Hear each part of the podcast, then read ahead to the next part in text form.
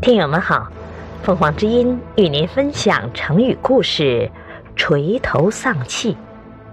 解释：垂头，耷拉着脑袋；丧气，神情沮丧。形容因失败或不顺利而情绪低落、萎靡不振的样子。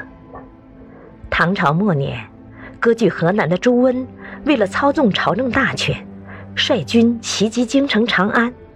宦官韩全海慌忙带着唐昭宗逃到陕西凤翔李茂贞处。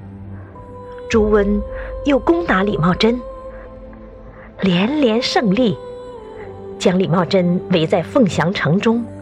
眼看城中粮草已尽，李茂贞被迫同意讲和。这时，韩全海等人见大势已去，垂头丧气。